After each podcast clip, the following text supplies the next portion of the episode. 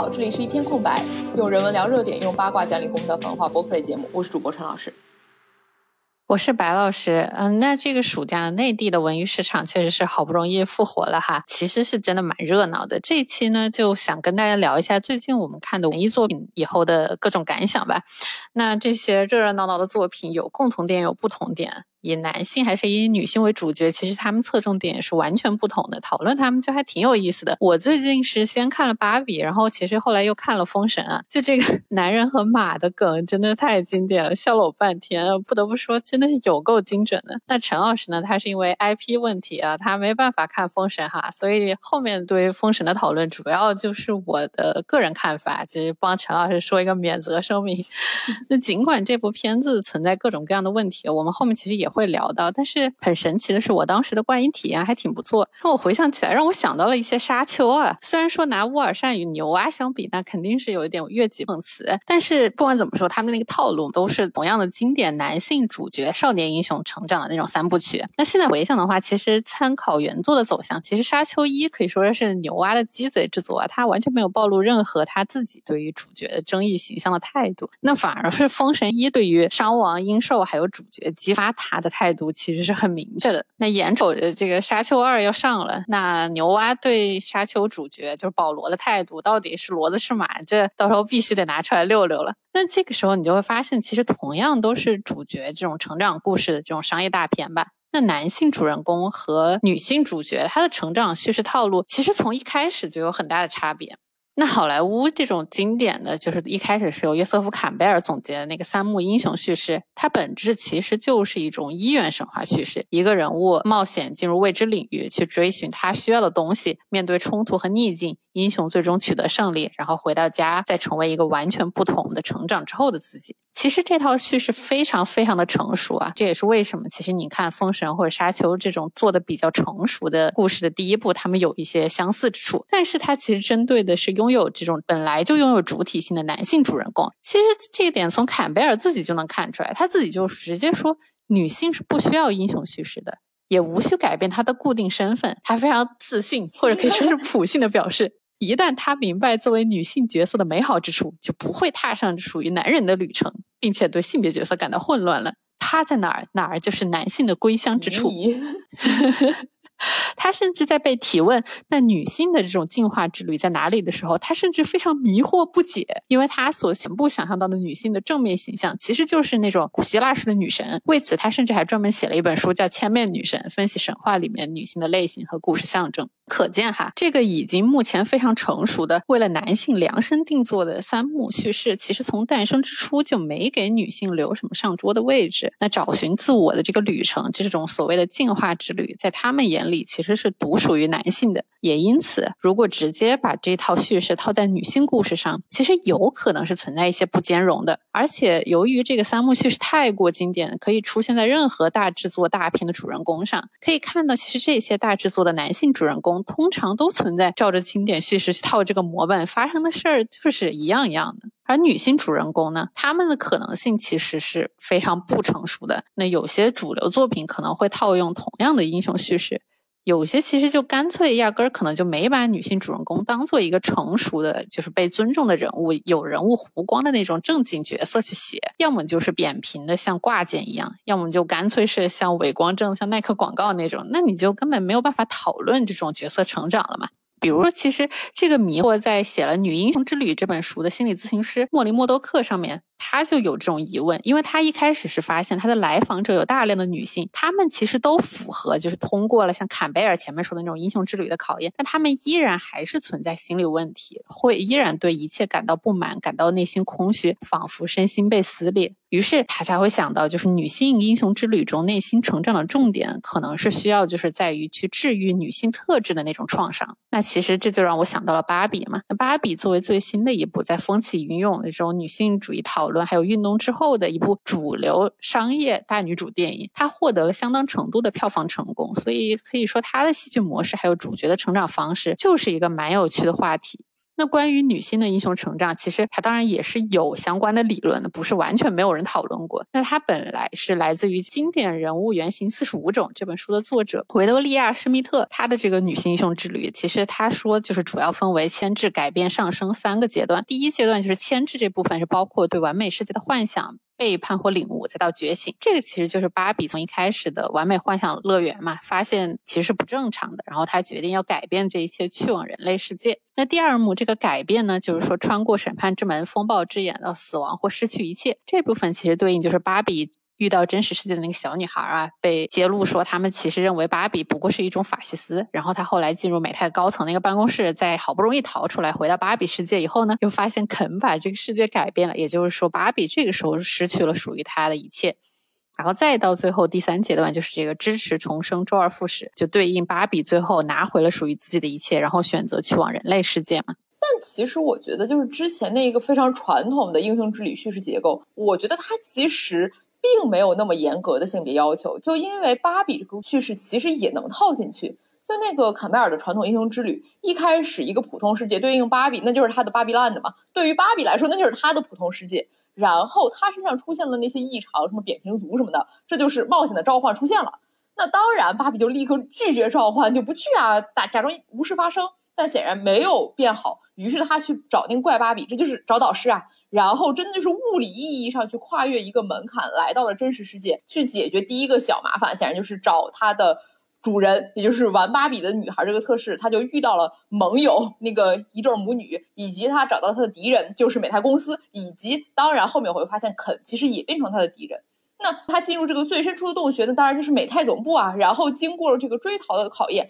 带着他的奖励，也就是人类母女俩走一段回头路，回到巴比伦的。这时候遇到他最后，也就是真正的那个考验，就是你说的肯夺全世界，他失去一切，但是他又通过自己的计谋成功复活，或者说反洗脑了芭比们，去复活这个芭比烂的。然后带着我要成为人类这样的这种心情，或者说最后他收获的那个灵药，开始他下一场冒险，也就是在人类世界的这种真实生活。其实这一整套叙事都是完全严丝合缝能够卡上的，而且同时你也不会说啊，芭比最后就很失落什么的，她这个人物还是非常有立体弧光能立得住的。就我时常会感觉到，其实写一个正常的让我感觉好的女性角色。其实也不难啊，你就完全把她当成一个正常的人去写，然后最后你说她是个女的，这不就完了吗？这可能是因为，就是不同的性别特质，其实本来就是很多作品的初始灵感来源和动力啊。就比如说，就是威廉史迪克他的那个经典编辑理论了，因为他就认为女性主人公就一定得有一个与女性特质去分离，然后后面再融合的那个过程。然后他就认为，就得有一个像类似男性导师啊什么的，去最开始让女性放下自己的女性特质之类之类的。那像这种理论呢，又因为现在的这种商业需需要就是啊，普遍认为需要一个男主角的来与女主角互动嘛，这种商业需要，因此我感觉是被发扬光大了的。然后还有一个问题就是，嗯，就是我们现在在创造一个女性角色，或者是我们观众在观看一个女性角色的时候，就我们总是一开始会注意到，嗯，她是一个女人。那这个性别的问题，如果她不讨论啊，不管是主创还是观众，好像都很难受，就好像觉得不对劲似的。就必须要讨论一些女性特质啊，女性的自主性觉醒啊，女性怎么找寻真正的自我呀，脱离社会角色的束缚呀，克服自己的软弱呀，等等等等。但是。以坎贝尔这种的理论为基础的这种少年英雄成长三部曲叙事的话，你看他们里面的这种男人们，他就不必背负这种枷锁，他们可能还只是不够成熟啊，受到了蛊惑啊，遇到了困惑啊，只要经历挫折，看破迷障，他们就能成为真正的英雄。那这样的故事，那显然你就可以轻盈很多，也自由很多。呃，相对一个比较鲜明的例子就是。如果用了男性主角，他又没有自己的主题性，也需要像女性传统叙事那样，他去找自己的主题性，那他通常就不是社会性别的男性。比如《二零四九》里面的高斯林，他作为仿生人，他干脆就连人都不是嘛，他在社会阶层里自然也不是第一性。其实这个时候我就感觉，像高斯林，他又演了肯，又演了《二零四九》的这个男主，其实也是蛮有趣的一种对位吧。是的，但是如果说这个男性叙事跟女性叙事最大的区别。那在我看来，其实不是说，呃，男性他就有一个主体性，就像你说的，他其实也可以去受到蛊惑、有困惑，或者说他一开始盲从什么人，这难道真的就是一个很主体呢？就女性的女性特质，其实这个东西本身也这个女性特质本身也是一个社会构建出来的东西，又有多少价值被强调，也要打一个问号。我觉得最大的问题其实是男性叙事里面，他往往会强调一个男性权利的一个框架，然后要去讨论这个男性权利如何继承，或者说我如何打倒当前的权力拥有者，夺取我自己的权利。这种造反打倒暴君，它其实也是一种权力继承啊。只要你还在确立一个这种性别为难的新皇帝，那你当然还是在继承那一整套的权力体系嘛。那比如说《封神》，这就是一个非常经典的反叛爹打倒爹，最后你再成为爹的故事。只是说第一步，那现在只是刚到开始质疑反叛爹而已。那你说《指环王》，他其实最后也是人皇继位，三呼万岁嘛？那。《银翼杀手二零四九》之所以看起来好像不一样，好像说它有一个找到主体性的部分，其实是因为就像你说的，主角首先他就是一个他者，他是人造人，他不是一个主体性，而且他也不是关于他去争夺权力的故事，因为他一开始当然以为自己是那个泽万的天选之子弥赛亚，但结果很快他发现他不是啊，他争取不到权力，他。不是一个救世主，而是一个 nobody，一个最后只能默默死去的人。这就让他最后是没有成为新的爹，或者说新的统治体系的一份子。他到此为止仍然是一个失权者，这才让他的那种抗争性能够维持下来嘛。那反观沙丘的话，这是我又要骂了哈。虽然沙丘号称自己是一个。反弥赛亚叙事，号称自己要讲哦，人们他们有这个弥赛亚情节，要塑造英雄，这反而会造成一个更大的灾难。要批判这一个事情，就是说，你以为我看到一个王子复仇记，一个爽文，但那不是作者真正想说的，这都是骗你的。其实这个王子啊，好痛苦呢，他是一个无法反抗命运的一个痛苦的人，他本来想要拯救世界，结果却造成了更大的灾难。巴拉巴拉，作者说这是一个反英雄故事，嗯，我只能说。这个主角他有预见能力，他能够看到未来，他是沙漠民族的天选之人、救世主。他想要摆脱自己的天神光环，但却一手发动了宗教圣战。在书里原文是说，是为了更新散落的遗传因子，为了在一个更大更新的基因池中配对、融合和改进血缘体系。嗯，说到底还是为了生下一代啊，还是为了生更好的儿子。然后他开始搞宗教圣战，然后杀了六百一十亿人啊。这些他都可以轻飘飘说一句啊，我都不想的嘛，我本来也是想要阻止圣战的嘛，还说什么我是一个傀儡，当人变成了神，他就再也不能控制局势了。我从没想过要当一个神，我只想像清晨的一滴可爱露珠，无声无息的消失。哇，这个茶味简直是冲天啊！而且在第二本那个《沙丘救世主》里面啊，作者是安排说保罗瞎了眼，最后结局是一个自我放逐式的走向沙漠。乍一看确实哦，好一个苦难，好一个不得已的救世主。但首先，早在第一部里面就说，你预见的未来其实都是一些碎片，其实是不确定的，并不是说我看到了这个可能性，它就一定会通向那里。就电影里也拍了，保罗在决斗的时候，他预见了对手会捅死自己，然后他就哦，我可以做一。一个正确的预判，反过来利用这一点去捅死对手，这就充分证明了他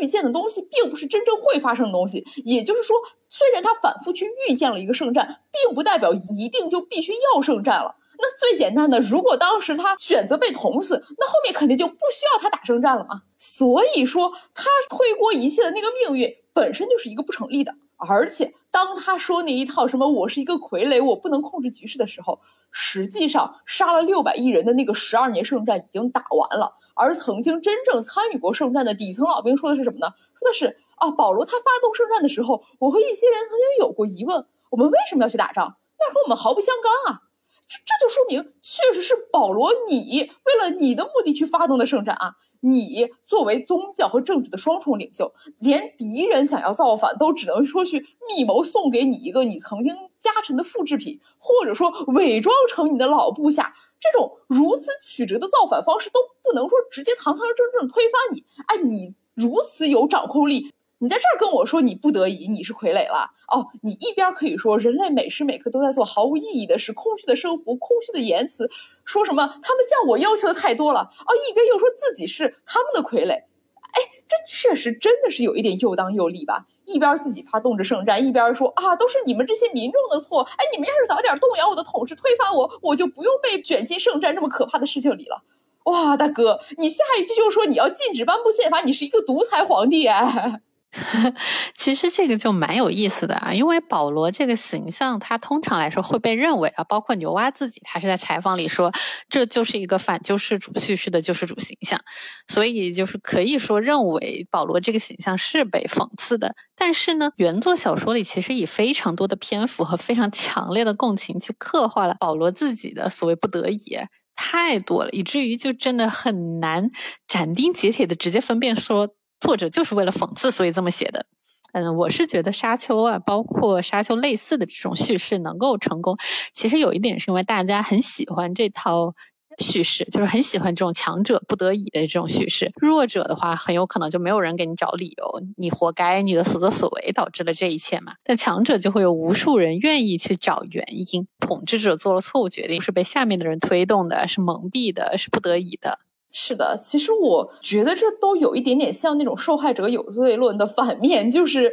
如果你是一个强权，你是一个施暴者。你是一个对不对爹？那你就是没有错的，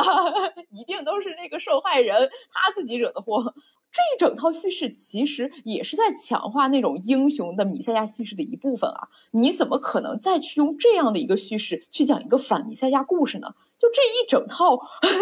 施害者都是不得已的叙事本身真的就非常虚伪啊！好处你都得了，坏事你就是不得已而为之。那还是那句话，有本事你一开始就不要选择活下来啊！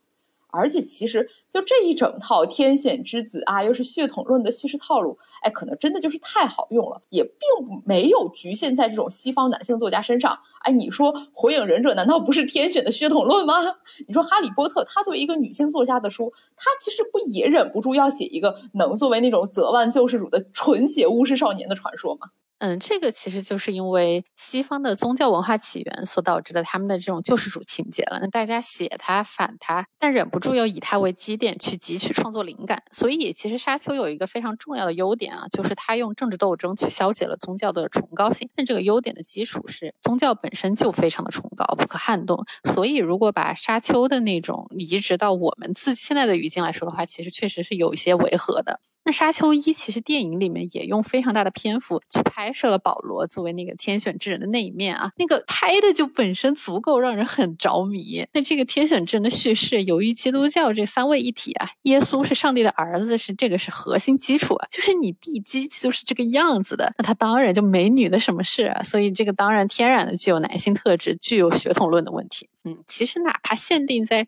这种故事里面写好一个有说服力、让大家共情的主角，也依然还是蛮难的。这也是为什么其实现在来看，经典角色也没有那么容易获得嘛。哪怕大家对套路都很熟悉了，这个很多时候其实靠的是天时地利人和，而且会存在过一段时间你就发现他价值观是有问题的这个问题。就比如说。经典的早年《指环王》吧，其实现在回过头来看，人皇根本就是一个完成体的角色啊。他出场的时候就已经非常的成熟、冷静、睿智啊，有担当。唯一的问题就是他一开始不想承担责任，然后经过了三部，最终他意识到了自己的责任，选择了登基成王。三部曲电影的结尾阶段拍的是那个人皇登基啊，然后和公主结婚，有一个大大的那个俯拍镜头。其实这个结尾就还挺微妙的，很标准的这种史诗故事结尾，就是因为太标准了，所以现在回想很微妙。我依然觉得人皇当然是一个在演员加成一下非常非常有魅力的角色，但是不妨碍我 double thinking 的时候对这类角色感到有那么一丢丢的遗憾吧。那《沙丘一》电影里面的这个保罗，其实同样也是三部曲的第一部嘛，他要完成的就是一个少年从一无所知到觉醒的这一部分内容。其实显然，《封神》第一部遵照的也是这种格式嘛，就是激发从什么都不知道到后面意识到了。那保罗在第一部里面被外力推动，因此要持续不断的去解决危机，甚至。这后面都是生存危机，就他得逃命啊！就这种感觉其实更强烈，所以第一部他是没有什么态度描写的。其实是非常微妙的。如果你不看原作的话，你并不知道保罗本人对自己好像就是那个天选之人，是那个发动圣战的人。这件事情的态度是怎么样的？那这个当然是因为武力牛蛙的立场问题，就是到底是要正面还是反面的去拍保罗这个形象。其实牛蛙还没捏准，因此这里就没有给他一个很鲜明的人物弧光。那第一部就在他当时决斗杀掉人以后，就必须直接收束到影片结尾了。嗯，其实讲到这里就觉得电影的确是一种综合艺术啊，因为沙丘。丘一的剧本上来说，没有那种非常鲜明的角色心理描写或者是角色心理成长。但是我不妨碍我，反正在电影院里是完全被这个剧情牵着走的。那这里还有一桩公案，就是沙丘一当时是流媒体同步上的嘛？那说实话，其实在电影院看和在小荧幕看区别就蛮大的。小荧幕的话，我想可能就需要对像保罗这样的角色动机和心理活动就更有说服力、更让人易于共情的描写。是的，我当时就是在电脑上看《沙丘》啊，就完全没有被鼓到，我就啊，这拍了个啥？就再说回这个一整套的宗教性叙事问题，其实我们东亚当然没有这个宗教环境，但是写这种成长叙事的时候呢，我们会有那种奠定我们文化基础的儒家那一套爹狗意识嘛。因此，这种 daddy 艺术其实真的是大家全世界的男性共同需要面对的问题啊，这也是算是一种殊途同归。对，其实《封神》第一部里面，他就把少年成长的落点放在认清爹，或者说是认清权力的虚伪上。我个人是觉得还蛮有意思的。因此，我在观影过程中，就像我最开始说的，其实我是比较顺畅的，就没有什觉得有哪里不舒服的地方。但可惜，可惜在就是这个影片结尾泄气了，就是姬发他最终历经各种磨难回到自己的故乡。其实那个他在马上飞奔，拉远景看绵延的草原，还有背后的夕阳，这个镜头我是非常非常喜欢的。它也很像。沙丘结尾那个往远推整个沙漠的那个镜头，结果结果这居然不是结尾，后面还给了长长的段落，拍姬发是如何回到亲爹的怀抱。然后我当时在电影院的时候，情绪就非常的复杂遗憾，因为我是觉得这张本来有可能继续往上推的一个反思权利，变成了非常俗套的好爸爸、坏爸爸、穷爸爸、富爸爸的故事，让我想到《银护二》里面呢，也是主角找爹嘛，找爹成为了人物成长的主线故事的一环。而且银护好歹还是说我的亲爹是一个坏爹，我的养爹是一个好爹，至少还背反了一下血统问题。你说这个封神，他就是对吧？养爹如此残暴，还是我亲爹最好，就更俗了呀。是的，是的，也不是说就是这个回家啦，找到归属了这个主题本身有什么问题吧？但是你一开始 slogan 都已经拔到你是谁的儿子不重要，你是谁才重要，结果最终还是回归有好爸爸、好家庭才有好儿子啊！从这里也能看出，就是这个结尾的落点就能看出，沃尔善其实并没有想要继续在这个主题上用力的意思。尤其啊，鉴于二三部其实是姬发成为武王的故事嘛，那显然他心中的或者说大家心中的这个周武王啊，那肯定是从这个。从孔子开始就不断二创，已经变成神话的这么一个王的形象。他是以一切儒教的基石和起源，所以说你看他这个故事的立场就肉眼可见会往哪个方向走了。哎，就封神和沙丘还有一个共同点，就是它里面的这个爹呀，确实都非常非常的出彩啊。不过确实啊，就是这种少年英雄故事想要成立，它里面的这个代表性的这个成年的角色一定也是非常重要的。他们俩呢，可以说就是父权制的一体两面了。那沙丘的爹还有封神里面的纣王，其实都有那种啊英雄伟光正的那种形象。那当然就是，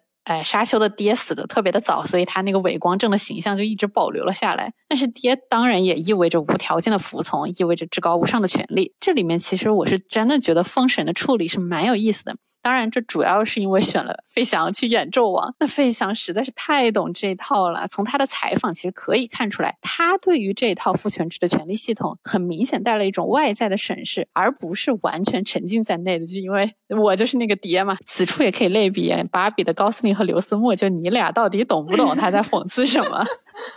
因此，就是选费翔，他是真的能表现出那种权力或者说是父权本身的那种虚伪。我觉得他演的纣王几场重要戏的那个处理都特别特别好。就开场这场戏一开始还没有成为纣王的时候，他的重点就是把上位者的那种虚伪对下位者恩威并施的那种洗脑表现的是淋漓尽致啊。那他成为纣王以后呢，那他的表演重点就是他可以无视秩序，他可以肆无忌惮，他拥有最终的解释权。那当时在祠堂那场戏，他把祖宗牌位全烧了，就是祖。宗在哪？叫你一声有回应吗？那里真的非常非常有趣。那同时呢，就是从我们刚刚提到的，就是《封神》第一部这个结尾的落点，其实就可以看出，其实费翔的这个演出啊，他对这个人物的洞察应该是超越了原始剧本的。我感觉原始剧本基本就是这个好爸爸、坏爸爸，得天下民心的仁义好人和倒行逆施的暴力坏人的这个对比。所以就蛮遗憾的，因为其实一开始我观影过程是看作就是姬发是如何发现父权之虚伪的这么一个过程，所以我是看得很快乐的。这其实就是因为费翔的纣王这个角色非常非常的立得住，就连带着。姬发作为主角，他发现纣王有问题的这个过程，他的这个角色胡光也特别立得住。哎，可惜的是，只能是结尾显示导演其实完全没有说要反复权的这么一个意图，就还蛮遗憾的吧。而且就是这么好的制作，这么用心的改编，因为最近也在看《封神》的这个幕后纪录片嘛，确实是。挺厉害的，就是包括沙丘，其实也是，因为我真的非常非常，我在电影院看沙丘时，你真的能感觉到牛蛙出这个电影的这个手艺活，简直就是已经趋于化境了，就在电影院里给我看的晕乎乎、神魂颠倒。但你最后你回头想。这其实本身就是 cinema 的光影魔法，这还是整个这一套这么精致、这么精美的东西，它最后为的是一个全男性的旧内核的故事，就很叹息啊。那当然，这确实也不是一蹴而就的，因为这肯定也是好莱坞老毛病啊，就经典商业片这种间谍片，对不对？它都已经是成熟的商业典型了，像《碟中谍》啊、《谍影重重》、《零零七》这种，它都拍了一整个系列，这里面的女性角色都很镶边啊，还要被凝视，尤其是像《零零七》，对吧？这种经典的美女配英雄。已经成为了一种经典模式和对女性的刻板印象。像阿汤哥那，不用说了，对吧？他就是经典好莱坞那一系的精英白男，自信精英主义，同时非常非常的艳女。但是还是得说，阿汤哥当年拍吸血鬼的时候，那时候他的美貌其实也是有一点被凝视的资源啊。嗯，确实，那可能更经典、更准确的例子，可能是从导演来说的话，就是像诺兰这种，对吧？经典的精英白人男性英语叙事。这个主流元素拉满了，已经，此处就不得不提，对吧？也是这种男性少年英雄成长故事的三部曲的这种集大成经典代表作，诺兰版本的蝙蝠侠。那这个版本绝对是永远处在鄙视链上游。如果你不喜欢，那就是你不懂欣赏。这部其实，在我们的蝙蝠侠系列里面已经系统聊过了。有兴趣的朋友可以去听一下我们早期的播客吧，就是蝙蝠侠一的那一期。哎，其实诺兰这也是一个非常经典的，通过 cinema 的光影艺术给你包裹一个略有争议的价值观。这里当然就是诺兰的那种精英主义。我其实当然也很喜欢这个版本的蝙蝠侠，但不妨碍，其实从诺兰从这个时候就暴露了他自己白男精英主义的那一面。还有就是类似像《盗梦空间》《星际穿越》这种故事，他甚至 在这边居然发展出来了理工科鄙视文科，男性歧视女性，你们一定看不懂吧？这种文化其实这都是诺兰那种气质的衍生产物。他的这种气质，我是感觉好像在《奥本海默》里有一点集大成的那个意思。其实我真的不知道诺兰有什么好看不懂的，但是但是诺兰其实还好，我觉得卡梅隆那才真的是啊 next level，就我连讨论都不想讨论它了。就《阿丽塔》《阿凡达》哇。就阿丽塔真的是至今还记得我们是一起在电影院看到的这个阿丽塔，它本来是日本的漫画《冲梦》的改编，《冲梦》其实真的是一个非常好的一个作品，里面的女性主角是非常有主体性、非常立得住的一个故事。就阿丽塔这个名字，反而是《冲梦》真正女主，她叫凯莉，她在被反派洗脑，就反派想要去消磨她斗志的时候，给她洗脑了一个虚拟人格。那个名字才叫阿丽塔，而凯莉其实很快就摆脱了阿丽塔这个虚假的泡沫，而卡梅隆非要把她的这个名字叫做阿丽塔，然后拍一套非常稀巴烂的异性恋恋爱脑叙事，真的是其心可诛啊！对，真的真的，你细想都觉得有点恐怖了。而这种大导其实他掌握的是最多最好的资源，这也是为啥我们真的真的需要更多的东西，需要新的故事、新的叙事。所以像芭比的出现，尽管他当然我知道很多人也会说他也有很多很多问题，但他的成功真的很让人欣慰。真的很希望像格维格以及更多类似的女性导演还能够再出更多更有洞察力的成功作品吧。是的，呃，提到芭比，就还有一个很有趣的点，就是芭比它其实有一个很值得讨论的问题，就是它那个第三幕，很多人说它呃高高举起，轻轻放下，就没有什么 大场面，就让人感到不满，觉得什么儿戏啊之类的。这当然一方面它有它的商业化考量，主流商业片里面到底要把它的这个女性主义的话题推到哪一种程度，对于父权制的批评到底要到哪一种程度？但是另外一种方面，其实也可能是因为它本身毕竟是一个以女性成长作为核心主轴的故事，它也确实，它想要讨论这个议题就难以摆脱那种社会性别概念的窠臼，它就确实有一点难以去界限那种传统男性成长故事里面那种特别经典的啊，我冒险啊，暴力战斗一下的那种第三幕高潮戏码，去搞一个成长和转变，毕竟那就是他讽刺的那个海滩上的男人与马嘛，这。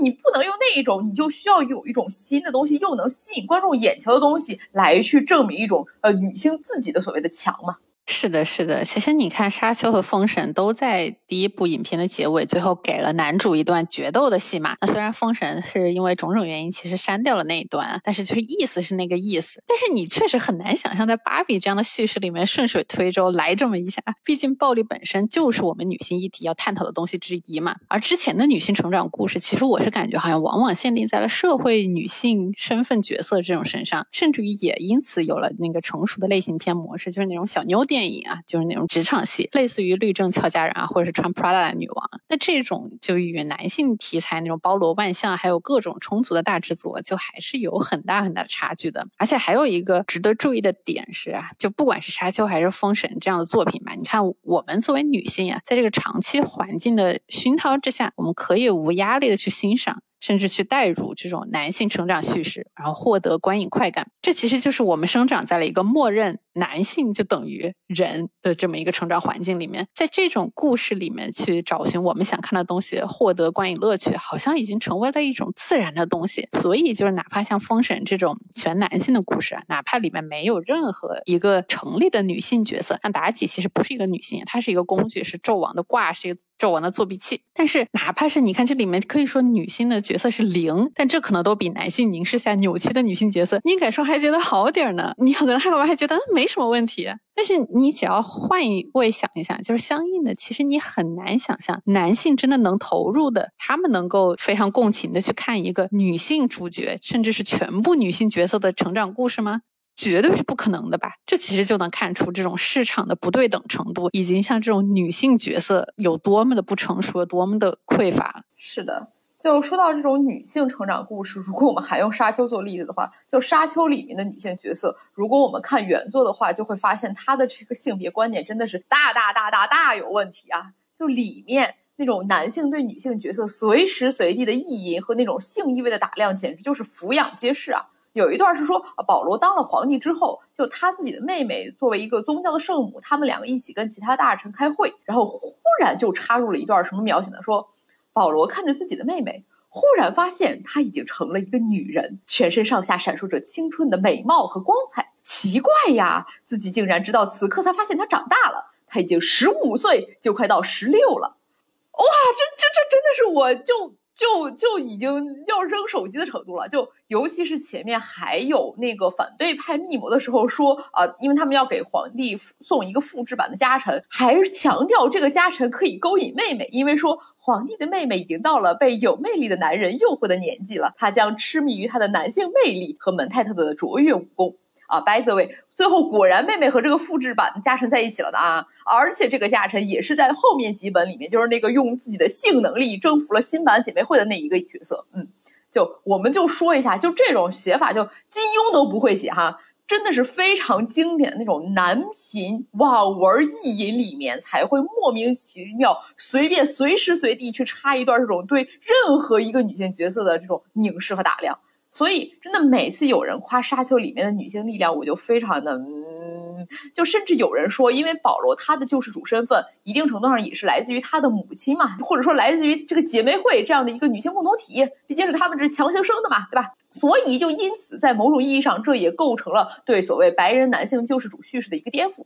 我就很想说。那耶稣还是玛利亚生的呢？那孟母还有三千呢？这这女性力量，这说到底不还是一个母性的力量吗？就就为母则刚那一套，很多对保罗他妈，也就是杰西卡夫人，她的好评说她非常坚强勇敢，可以为了自己的意愿，哎，为了自己的选择，也就是 A K A 对她老公公爵的爱，背叛了姐妹会，嗯。她决定为爱生儿子，确实是真的非常坚强勇敢啊！毕竟贝姐姐妹会这样的一个组织，她几千年来计划生育，最后不就是为了生一个天选的儿子吗？你说这个东西体现出来的是一种女性力量，这个女性力量难道就是生儿子和培养一个好儿子的力量吗？而且啊，就杰西卡夫人她的姐妹会技能也真的就是用来帮助她的儿子保罗去争取权力和地位。原作第二本。保罗自己也说，他妈一切都是以他们这个保罗家的这个家族利益为考虑，而这个杰西卡夫人甚至都不是这个家族的正式女主人啊，因为这个死了的老公爵当时还盘算着要找别的大家族女人联姻呢。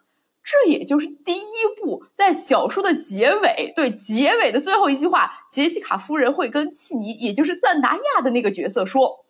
想想看，契尼，那个公主将空有名分，却会过着不如嫔妾的生活。虽然贵为皇后，却永远无法得到丈夫的片刻温柔。而我们，契尼，背负着嫔妾名分的我们，历史将会把我们称作妻子。”救命！我我确实有点说不出话来了。但是但是但是这部分其实电影确实还没拍到嘛，这也是为什么就是牛蛙只敢拍到那个决斗那里。我是感觉牛蛙的电影版应该。是不敢这么拍的吧？毕竟第一部开头，其实牛蛙就使用了赞达亚的那个视角，让他说了一段旁白。他的这个身份是沙丘那个星球的原住民啊，他其实是被殖民的受害者的代表啊，他他真的要塑造成。白人就是主保罗的小娇妻吗？开出二零四九的牛蛙是能犯这种错误的人吗？我我不信啊！我决定对牛蛙在上映之前交付我的信任。那我们来看小说嘛。小说第二部里面还有赞达亚这个角色啊，拼命给保罗生孩子，还劝保罗跟公主也生个孩子呢。就就手动微笑一下吧。在这个小说第二部里面，这个赞达亚一开始生不出孩子，还是因为公主给她下避孕药呢。这个公主还是佛罗伦斯皮尤演的，对。咱就等着看这个佛罗伦斯皮尤为了抢甜茶给赞达亚下避孕药吧，等着吧！我去，救命！救命啊！救命！这个哎，我确确实啊，确实就是真的，赞达亚这个事儿是值得说一说的。就是他为什么总在大制作电影里面拿这种角色？首先，赞达亚当然是一个好演员。但是好莱坞并没有给赞达亚这样就是这种气质啊、个性都特别鲜明的类型的这种女演员充足的发挥空间。荷兰弟拍蜘蛛侠，他拍蜘蛛侠的女友；甜茶拍保罗，他拍保罗的小妾。哎，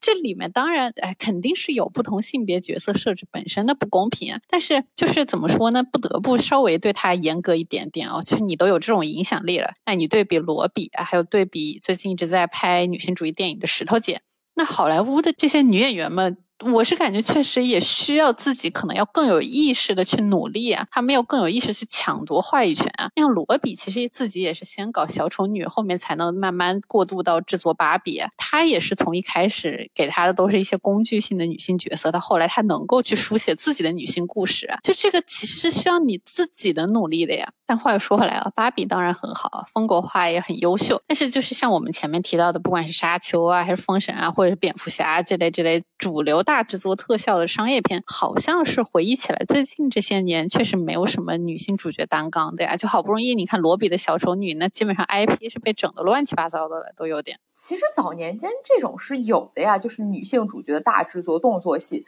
像《生化危机》《黑夜传说》，甚至《古墓丽影》。其实《生化危机》里的爱丽丝和《黑夜传说》里面那个吸血鬼女主是真的很帅、很美、很好看啊！就打戏也非常漂亮、非常潇洒。很多欧美圈的动作戏 cut 真的是都有他们两个。甚至，呃，说到那个《饥饿游戏》，其实也算是大表姐她的一个大女主戏份啊。但是说到《饥饿游戏》，我查一下，也是十年前了，真的是好古早。这几年确实女主的类型片，我有印象的就只有女主。单杠的恐怖片了啊，所以那个《瞬息全宇宙》当时特别让人惊喜，也有一部分是因为太久没有看这种女主的动作片或者说商业类型片了。是的，这可能就是因为最近十年能够说出来、能够拿出来讨论有话题度的商业类型片，其实就是超英片了，不然就是打死也不会拍女主的诺兰。说到这个就不。得不再次大骂迪士尼和漫威啊！就是寡姐真的很不值得啊！她的角色和她的 IP 明明都非常够得上好好开发一下，但是就这么给她折腾了个前作，然后还上流媒体，真的就是哎，为塞利约翰逊掬一把辛酸泪，也为黑寡妇这个角色掬一把辛酸泪吧。是的，是的。而且还有一点就是想吐槽，就哪怕是早年的《生化危机》或者说《黑夜传说》这种女主的三部曲大制作，呃，《生化危机》可能都不止三部了吧，对吧？但是这种片子真的就是像最早说的，就是它一定要有一个女性的身份迷茫，然后最后一定要回归一个女性的社会身份升级版，也就是她会成为母亲，然后再去搞一些这个母女情深的营救戏份。呃，当然不是说救女儿的妈妈不好，那《飓风营救》都拍了多少嘛？只是想说那种男主的三部曲，可是没见到一个个都在那喜当爹啊。那女性为什么要在自己的大女主爽片里面非得当妈不行呢？就我们抛开这些社会身份，讲一个故事就不行吗？嗯，但那样可能就是像惊奇队长第一部那种啊。当然，我觉得这不是抛开身份不行的问题，而是惊奇队长这个拍的就有问题，简直就是对着一个女性主义列表一条条打勾，反而没有真的在角色本身的故事线、成长线上花功夫啊。嗯，然后就想了跟他对位的就是神奇女侠嘛。那神奇女侠的争议点其实是她还是有一个男性领路人的那个角色吧。那虽然说派派其实就是戴安娜在现实世界里面的那个导游，你要这么解释也说过去，因为她戏份甚至还不如《阿凡达》里面的那个纳威人女主吧，嗯，但是还是稍微感觉有一点，就可能还是商业化考量太多了吧。而且就像你说的，男性成长往往也要走向承担责任啊，就可能他们也会成为爹、爹救娃这种故事，其实也还蛮多的。但这种故事好像就是在，就是感觉爹是很伟大、很正面的，是宣扬他们的丰功伟绩，好像就没有就是你前面提到的最后女性成为母亲那种会被身份绑架的感觉。那这个你。感觉又是为什么呢？我觉得可能是因为那一套打倒爹、成为爹本来就是男性成长的一个 一个根本需求啊。甚至你说“爹”这个词儿本身已经成为了某种权力符号代表啊，对吧？它已经不光是说我生物意义上的做了一个父亲，我有一个小孩儿这个概念了，它本身已经跟权力绑定了。但是你看，哪个女孩说我的人生目标就是当妈的呀？就是妈这个概念反而是一种有悖于自我的牺牲。而爹呢，那是那种我牛逼了，所以我可以当爹，我可以掌控一切，你们都要听我的的爽文嘛。这其实我觉得是爹他本身代表的那一套权力关系和权力欲望，他有毒的地方。所以说，我们也确实需要一些新的叙事。那比如说哈利 Queen 嘛，比如说芭比。其实你看小丑女，她这个两部电影，第一部也是那一套霸道小丑爱上我的烂俗异性浪漫叙事，但是第二部里面，他就可以随手枪杀一个想对他施展美人计的那种男反派。可以说，这个哈利 Queen 的角色跟玛格丽特罗比，其实他也都是在一起成长、一起进步了。是的，是的。其实小丑女本身这个 IP，我们之前也讲过，从他的设定身上，其实是能够非常清晰的看到时代观念的转变。就是他就从一个木男狂啊，到后面认清了小丑渣男的面目啊，然后最后成为了一个 lesbian 的反英雄角色。嗯，他的其实漫画叙事是更新比主流还要再快一点的。那哈利 Queen 其实他在漫画里面初始设定一开始是那个红黑两色全包紧身制服，头上还有两个角的那种经典小丑形象，而且他也完完全全就是小丑本尊的。疯狂迷恋者，他对小丑是完全服从的。小丑怎么虐待带他，他都痴心不改。是直到二零一一年的那个新五二系列，他才改为了现在的红蓝双马尾的经典配色。同时，也就是慢慢从小丑的跟班开始脱离，反而去加强了他和独藤女之间的关系。那到了一八年的漫画呢，他就已经和独藤女是明确确定了双人关系了。在动画剧集《哈利 Queen》里面呢，也集中的对哈利和独藤女两个人的关系是转变，是进行了一个。刻画的，就是说一开始是哈利 Queen 做心理医生的时候，对关在阿卡姆的毒藤女有很多的关怀和帮助。在这之后呢，哈利就被小丑洗脑了，就开始成为痴迷小丑的小丑女。然后后来他被小丑抛弃的时候，毒藤反过来向他伸出了援救之手，然后把他救出去之后，两个人开始同居。那相当于其实是一个 Ghost Help Ghost 的一个经典故事嘛。那在这之后呢，哈利其实是在毒藤女的陪伴下，渐渐从对小丑的迷恋之中清醒过来，找到了他自身要。作为一个超级反派的这个自我目标，也就是说，你看他要去进入这个全男性超反阵营的这么一个殿堂里面。其实他们俩的这个故事关系打破的就不仅仅是原来哈利 Queen 和小丑那种很有毒的异性恋关系，甚至是就是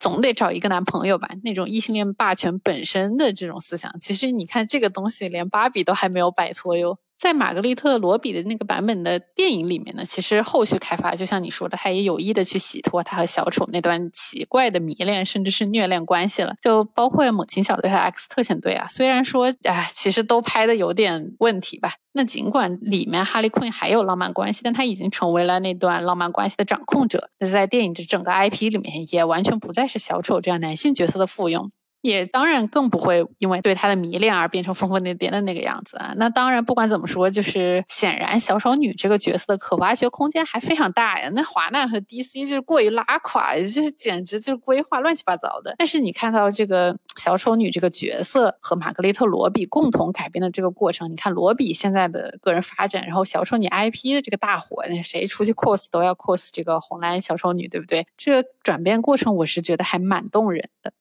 是的，是的，而且就说到这种呃动画漫画的话，同样算是这种 A C G 范围的。其实迪士尼的《冰雪奇缘》也挺早了，那里面这个 Elsa 女王绝对也是那一代小女孩的童年偶像啊！不管什么时候你进一次迪士尼，你真的能看到八百个穿 Elsa 裙子的小女孩。就《冰雪奇缘》，尤其是一里面，她的 Elsa 真的是非常经典的一个人物成长，很流畅，故事很扎实，立得起来的一个角色。而且不得不说啊，就她这种被隐藏、被恐惧、被排斥的那种异类的力量，本身也是一个非常好用的对少数群体，尤其是酷儿群体的一个隐喻啊。而且我们也会发现，《冰雪奇缘一》里面，它真的是完全没有这个什么爹的问题啊，一上来很快父母就都挂了。广义上的爹，其实就是那种传统的保守观念嘛。那也是非常明显，就是主角需要打破和对抗的旧势力啊，这样就巧妙的把那种父权制里面的权力争夺循环转换成了我个人的自我探索以及跟传统观念的一个对抗。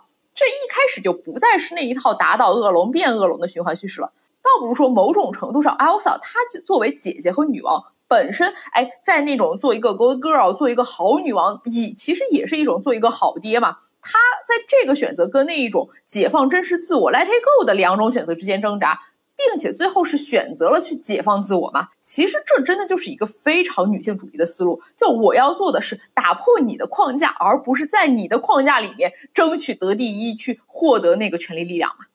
是的，是的，所以说 Elsa 的她这横空出世就造成的这种巨大影响力，我觉得是真的很好，而且它的影响一定是非常深远的。甚至我们可以说，你像芭比里面那个 Z 时代女性主义的那个小女孩嘛，那个女儿，按照她的年纪，她很有可能就是看着 Elsa 长大的呀。那不管是冰雪奇缘还是芭比，这种非常有说服力的人物弧光，对于女性，尤其是现在在成长起来的小女孩，她的启发是巨大的。她们如果再去看那些无视女性，只把男人当当人的故事就不会像我们，就像我前面说的那样理所应当的去接受。其实很有趣的就是，你看《碟中谍七》，因为《碟六》的成功，那阿汤哥在这一次就肆无忌惮的散发自己厌女的那个恶意，就是最开始那个独立女性的那个角色死掉是为了去救一个傻白甜的女贼，然后女贼成为了新女主，然后继续去安心的做男主们的挂件。你看这个故事简直就是嗯，非常的点啊。但但是碟七就哎扑街了，它的扑街和芭比这个十亿美元以上票房的成功，我觉得在今年暑假也。是一个非常有趣的对位吧？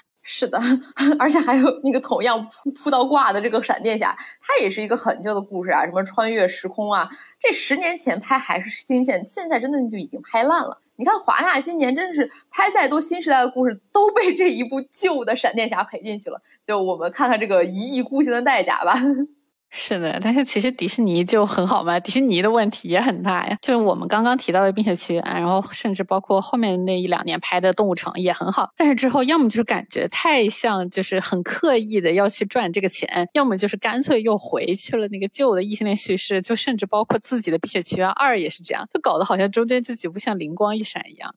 啊，其实变红也还不错啊，虽然可能它可能不是特别迪士尼，应该算是皮克斯在今年的这个连扑之中难得能看的片子，虽然好像票房还是有点扑啊，那可能确实这个亚裔加上女性两个 debuff 确实还是有点扛不住。但是这个导演石之宇，我真的觉得还是挺不错的，希望以后他还能有拍片的机会啊。因为变红这个电影，它其实就讲的一个很东亚家庭的一个母女关系啊，青春期女孩的成长。它的核心设定就是这个女主美玲，她的家族所有女性成员都有一个变身红色小熊猫的能力。这本来是他们这个先祖，也是一个女性，她为了抵御外敌、保护家人去获得的力量。那到了现代社会，那你一到情绪化，就会变成一个巨大的小熊猫，这就很容易搞成这个大破坏嘛。所以他们家族一直都是为了去避免失控而封印了自己的力量。那美玲她就要在这个，你是遵循一个家族传统，听妈妈的话，就是乖乖把这个小熊猫封印了，还是去利用这个小熊猫去探索自己的青春期？这两种之间，它也是有一个拉扯。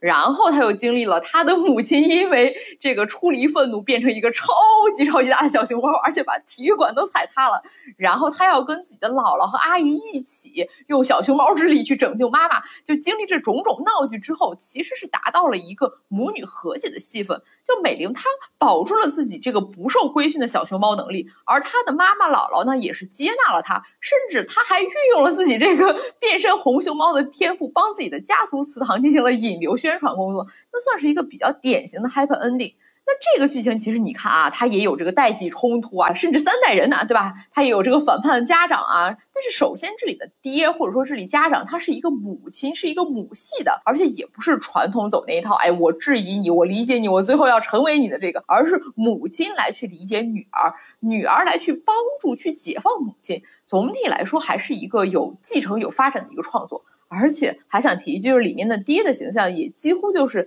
有一点像传统母亲形象的一个性转版本啊，像做家务、做饭啊，去支持女儿啊，非常深爱妻子啊，甚至最后还有写他偷偷的去追女儿追的那个男团，这也算是一定程度上有一点这种性别刻板意识的突破吧。是的，是的，你看石之宇就是一个非常经典的，就是新时代出来的女性导演嘛。就我们真的需要更多更多的女性来讲自己的故事，就是并不是说那些男性故事就多么的有毒，他们讲他们的故事，你也可以讲你的故事嘛。所以就哪怕从女性创作的角度来看的话，哪怕不看这种正式的，就是那种商业大片、商业元素影响的这种内容创作，就哪怕是完全用爱发电的同人作品，其实。女性书写啊，女性阅读的故事也在源源不断的变化。这个反映的就是作者和读者的认知的变化过程嘛。这个话题其实我想到的一个非常经典的例子，就是之前看过两篇《哈利波特》同人文啊，就是 CP 是德赫，就是马尔福和赫敏他们两个人的，是同一个作者分别在二一年和今年写的两篇同人文，就是《雾散之时》和《未知的世界》。我想这两篇如果是看同人文的，应该。很多人都已经看过了，也算是很经典的两本作品了。那他其实，在短短两年里面，就通过这两篇文，就明显能感觉到作者的那个观念和想法发生了巨大的变化。这个变化过程本身，我觉得就很值得讨论。是的，其实这种就是作品中透露出来作者的那种思想观念的变化，不光是同人小说，就连这个厄齐拉·勒古恩，这是我最爱的科幻作家，他的《地海》系列其实从前到后也是有非常明显的那种。观念表达的区别的，那前面一开始那几本就是特别俗的那种少年巫师男性成长故事，但是后面他其实就写到了一个被烧伤、被虐待的小女孩最后成为龙的这样的一个一个小故事，其实是完全不同的感觉啊。是的，是的，就这种作品里面就体现作者的变化真的很常见，所以后面我们也想以这个契机再聊一下我们最近看的文字作品，还有女性创作，就是从也算是一个从作者论的角度吧，去聊一聊他们的女性主角和观念转变，这个就留待下期了。大家再见，大家再见。